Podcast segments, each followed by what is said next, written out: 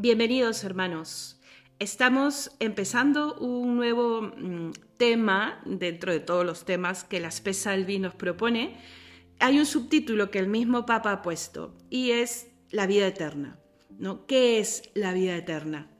Y lo que hemos visto en los nueve números anteriores nos va a preparar para comprender sobre todo lo que vamos a ver el día de hoy. Hemos estado hablando de la fe y de la esperanza, sobre todo en cómo se presentan en el Nuevo Testamento, ¿no? Cómo son el anticipo de la realidad futura que esperamos, pero en un ya, ¿no? O sea, ya, o sea, no solamente es un pasado, no solamente es un futuro, estamos hablando de un presente, ¿no? De cómo vivimos aquello que esperamos hoy, hoy en día, ¿no? Por eso es que este tema abarca una reflexión que concierne toda nuestra vida, y no solo nuestra vida, sino también nuestra muerte, porque nos estamos poniendo frente a esta realidad, a este regalo maravilloso que el Creador ha querido heredarnos con Cristo, que es el vivir con Él en el reino de los cielos para siempre.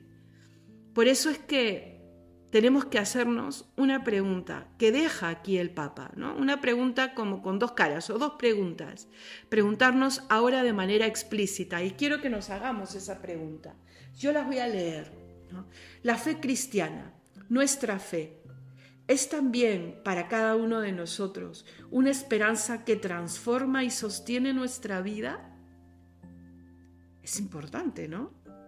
Es para nosotros performativa quiere decir que no sea solamente informativa, performativa, o sea, que le está dando forma a mi vida, ¿no? que cambia mi vida. Cuando uno experimenta esa primera conversión, generalmente tiene ese impulso de abrazar la nueva vida con Jesucristo.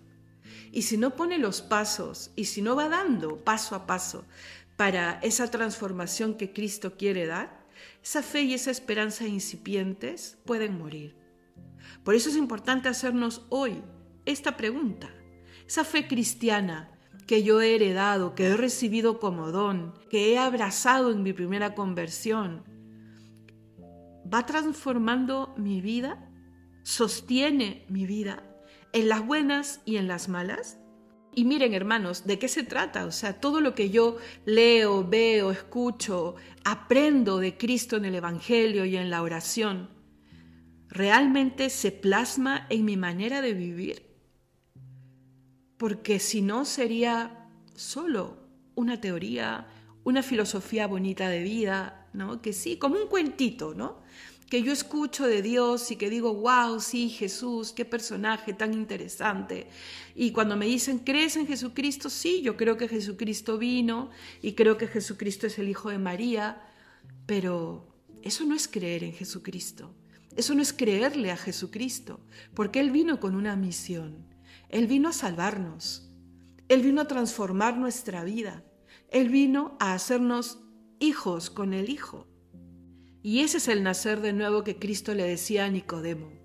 Y eso es lo que realmente puede hacernos vivir una vida de libertad y de paz, como prometió Jesucristo desde ahora.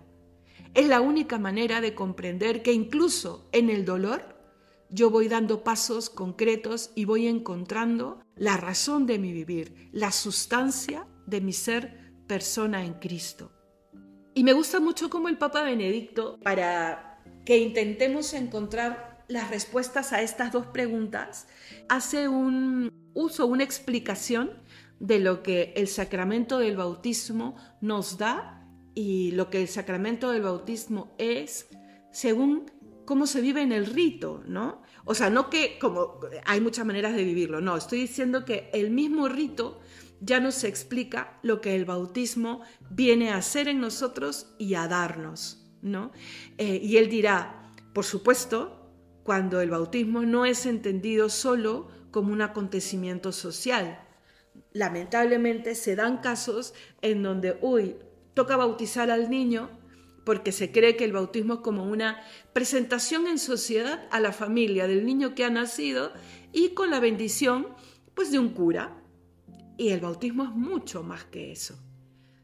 Por eso es importante, por eso es importante, hermanos, prepararnos, formarnos, así saboreamos de una manera increíble, ¿no? Y de una manera siempre renovada eh, estas verdades que el Señor quiere atraer.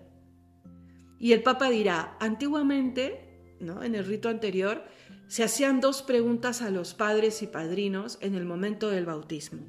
Se les preguntaba, ¿qué piden para este niño, ¿no? Para el bautizando y ellos respondían, o se responde hasta ahora, la fe. Y la siguiente pregunta era, ¿no? ¿Y qué te da la fe? Y la respuesta era la vida eterna.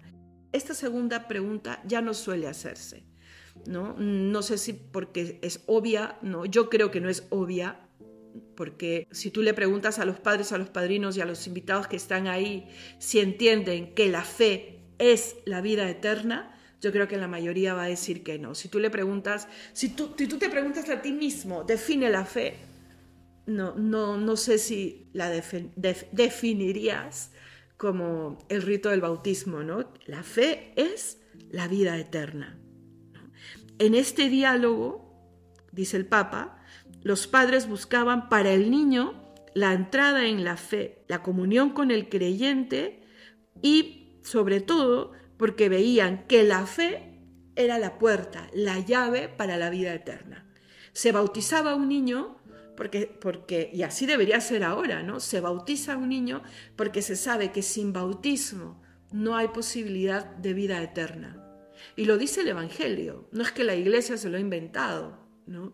Quien no nace en esta agua no tendrá parte conmigo, no tendrá parte en la vida eterna, en el reino de los cielos. Lo dijo Jesucristo claramente, que hay distintas formas del bautismo, como el bautismo de sangre en el martirio, como el bautismo de deseo cuando un niño muere antes de nacer, sí, y es otro tema. Pero lo concreto es que si no hay bautismo, no podemos nosotros esperar la vida eterna con Cristo para uno, para el niño, no podemos esperar el que se inicie la vida de gracia. Yo conversaba, mi hermano me preguntaba un día, ¿cómo puedo explicar bien que el, bautismo es mejor que se haga de niños que de grandes? ¿no? Porque hoy en día todo es eh, bajo la bandera de esta falsa libertad, digo yo, ¿no? O sea, si tú quieres hacer con tu cuerpo lo que quieres, pues bien tú, porque eres libre. Si tú quieres decidir tal cosa, aunque sea nociva, bien tú, porque eres libre. Y aquí entra el bautismo también. No lo voy a bautizar de pequeño para que él libremente elija si se quiere bautizar cuando tenga 20, 30, 40 años. Pues tú harías que tu niño tome tal alimento necesario para su crecimiento, para su crecimiento en salud, hasta que él decida si le gusta la leche, si le gusta la carne, si le gusta la fruta. No, no, que no, que no coman nada de eso, ¿no? Que no, no, no tome ningún tipo de vitaminas hasta que él decida qué cosas que lo que le va a gustar. No, porque tú como padre, tú como cuidador directo, sabes que tienes la responsabilidad de ayudar a que ese niño crezca sano y salvo y llegue a la edad adulta para que luego tome sus propias decisiones. Pues bien, lo mismo, ¿no? Hipóstasis, sustancia existencial, ¿no? Y la sustancia material. Así como hay elementos espirituales y trascendentes, también hay los naturales como el alimento. Entonces, así como yo no espero que él decida comer carne para dársela cuando crezca, tampoco debería decidir yo que tenga 20 años para que empiece a alimentarse de la gracia de Dios, que solo es posible y solo llega con el bautismo. Entonces, este era un poco un paréntesis para ir, para ir fortaleciendo, porque yo sé que muchas veces no sabemos qué responder cuando nos dicen por qué tenemos que bautizar a los niños de niños, ¿vale? Porque el bautismo, y aquí volvemos al texto, es la puerta, la llave, mejor dicho, la llave que abre la puerta que es Cristo hacia la vida eterna, ¿ok? Entonces, aquí viene el tema, pasando ya del eh, esto que es una bonita explicación a las preguntas estas que nos hemos hecho al principio. Tú y yo, ¿queremos una vida eterna? ¿La queremos? una vez escuchaba un sacerdote que preguntaba en misa y decía, ¿quiénes quieren salvarse? Todos levantaban la mano en la iglesia, ¿no? ¿No? ¿Y quiénes quieren morir hoy para vivir esa salvación? Nadie levantó la mano. Y aquí se da esa doble realidad en nuestra vida. Queremos esta vida, queremos la vida presente, no queremos morir. ¿no? Y aquí se da la realidad del presente y de la vida eterna. Y si te pones a pensar un poco más, tampoco queremos esta vida presente como la conocemos, como la estamos viviendo, ¿no? que se extienda sin efine. Imagínate que Dios te da a ti la posibilidad de no morir en esta vida. ¿no? Quisieras realmente sobrevivir a todos tus seres queridos, a todos tus amigos y ver cómo pasan y pasan las generaciones de una vida que tiene cosas bonitas, sí, pero que es una vida dura. La vida en esta tierra tiene mucho de exigente. Es más, uno diría que aburrido, y lo dice el Papa, ¿no? Yo no quiero una vida eterna como la de ahora. Me da miedo una vida así, que es el sucederse de días calendarios en el tiempo sin fin. Pero es que esa no es la vida eterna. Quiero una vida eterna que no reconozco completamente, de la que conozco poco, porque no quiero morir. Pero si me hablan de eternidad, tampoco quiero que se extienda mi vida como es hoy para siempre. Ese es un poco el dilema en el corazón del, del ser humano, no solo del creyente, del ser humano. Hemos sido creados con la posibilidad de no morir. El pecado original nos abre las puertas de la muerte. ¿Y por qué nos abre las puertas de la muerte?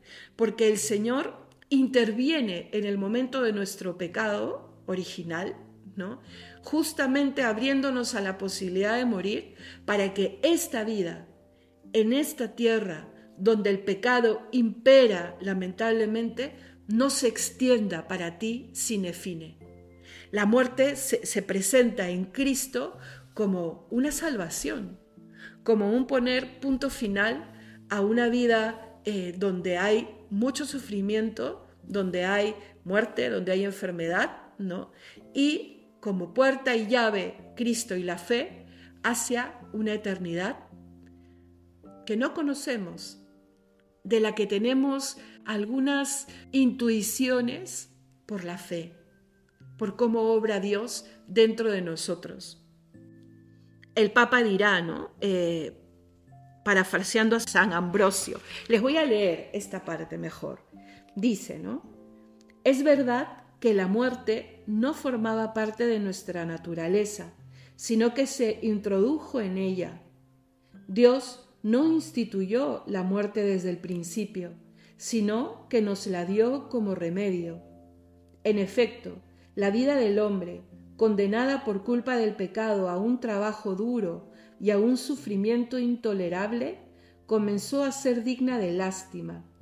Era necesario dar un fin a estos males, de modo que la muerte restituyera lo que la vida había perdido.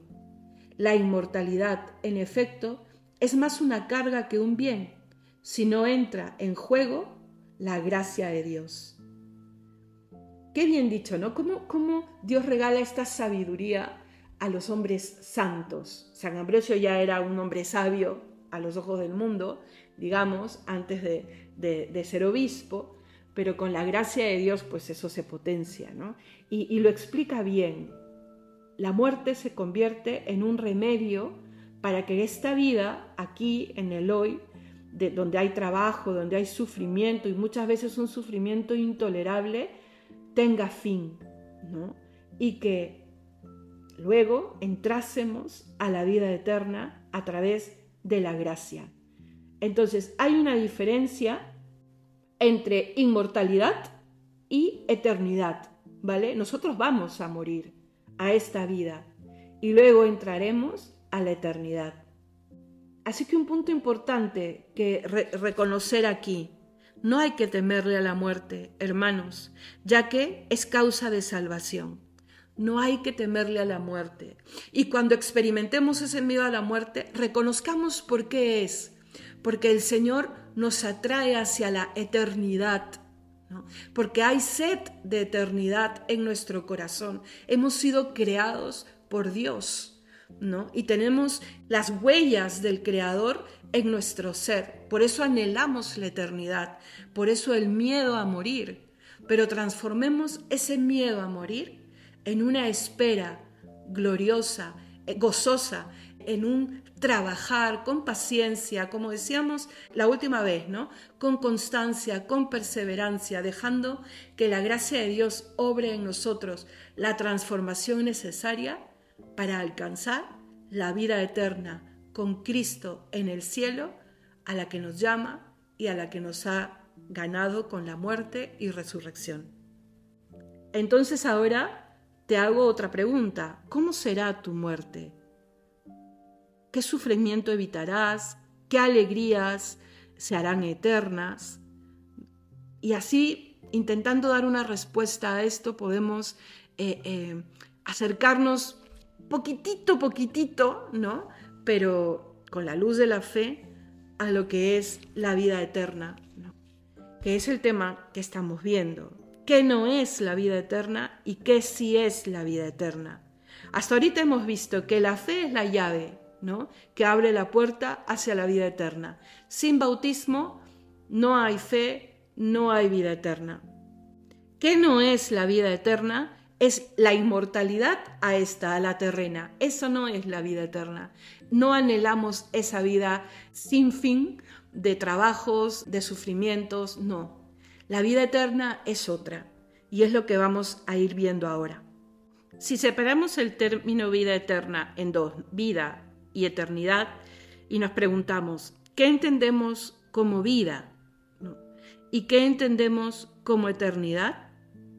Vamos a percibir algo que puede acercarse a una respuesta, una respuesta que llene nuestra vida y que la siga animando a ese cambio existencial del que hablábamos anteriormente. Piensa ahora en el momento más feliz de tu vida. Tal vez en el nacimiento de tu hijo, eh, no sé, en el momento, pero de una felicidad que tú dices, este es otro nivel, donde no ha habido participación de, no sé, una felicidad pues porque has visto una buena obra, porque has bebido un buen trago, no, no, no, una felicidad de esa que tú dices, esto es de otro mundo. Ahí, y lo dice el Papa, lo explica mucho mejor que yo, ¿no? Dice, ahí estoy yo percibiendo algo, ¿no? Como si precisamente esta verdadera vida, la vida eterna, me estuviese mostrando algo de su existencia, de su ser. Pues esa realidad gozosa se parece más a la vida eterna, ¿no? al término vida, de este vida eterna, que a lo que nosotros conocemos ahorita mismo como mi vida, pues estas percepciones mm, de, estos momentos de grandísimo gozo sería pues atisbos de la verdadera vida. Nos decimos a nosotros mismos, sí, así debería ser, pero eternamente. Esto que yo estoy eh, gozando. Por eso, hermanos, mm, todo lo que hay de bello, de bueno, de verdadero, nos acerca a esta vida eterna, a este Dios eterno. Cuando una melodía es sublime, sublime, o sea, musicalmente hablando, uno dice, pues así deben ser el canto de los ángeles, ¿no? Y uno experimenta dentro de sí muchas veces una emoción hasta las lágrimas. Cuando uno se encuentra con la bondad de una persona, ¿no? Y uno dice, ¿cómo se va acercando a una bondad que sorprende? ¿no? Entonces, este, estas experiencias me acercan al gozo que uno dice, así debe ser esta vida que espero. Así quiero que sea la vida eterna que espero. San Agustín finalmente explicará, después de, mucho decir en una carta, de, entre las muchas que escribe, dirá que lo que esperamos en la vida eterna es la vida bienaventurada. ¿no? O sea, la vida feliz. O sea, la manera de, definir la vida eterna es la felicidad perfecta y eterna. Eso es lo que esperamos. Pero ni siquiera nos podemos imaginar de qué felicidad estamos hablando.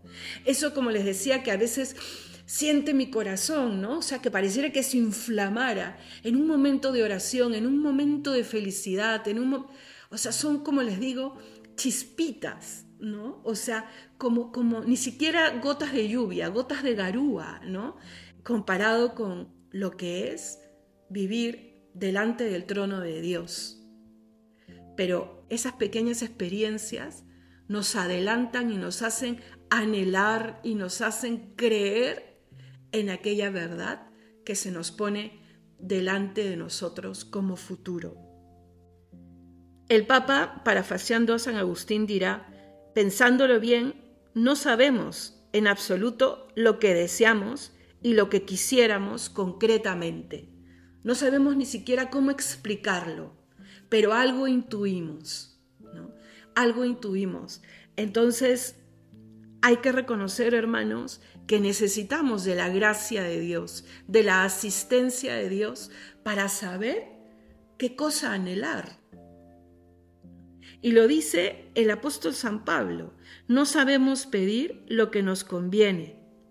Estamos en la carta a los romanos. No, sabemos pedir.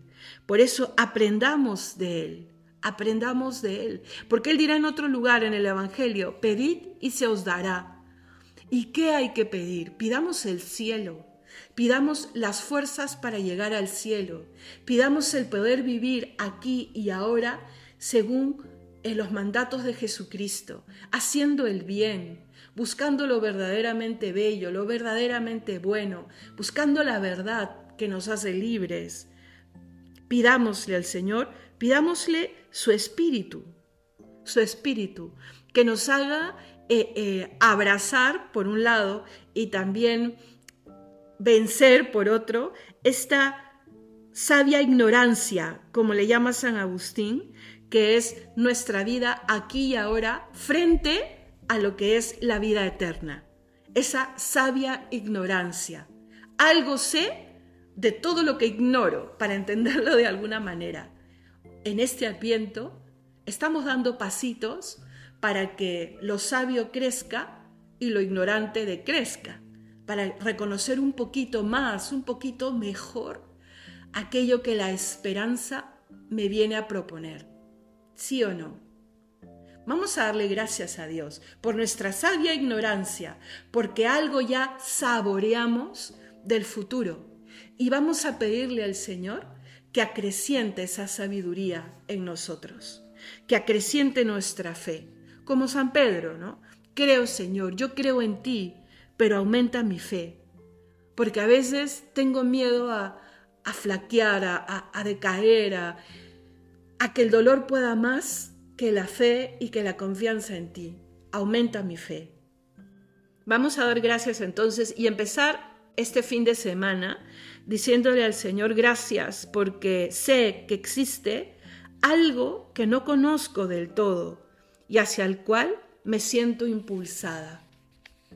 Vamos a dar gracias y terminar en la reflexión del día de hoy con estas frases, esta frase del Papa Benedicto. Y con un corazón agradecido, estamos prácticamente eh, a punto de celebrar el tercer domingo de, de Adviento, el domingo del gozo, el domingo de la vela rosada. Ya te lo explicará el cura el día domingo. Pero con ese gozo vamos a decirle al Señor, voy caminando hacia el encuentro definitivo contigo en la vida eterna. Que Dios te bendiga, hermano.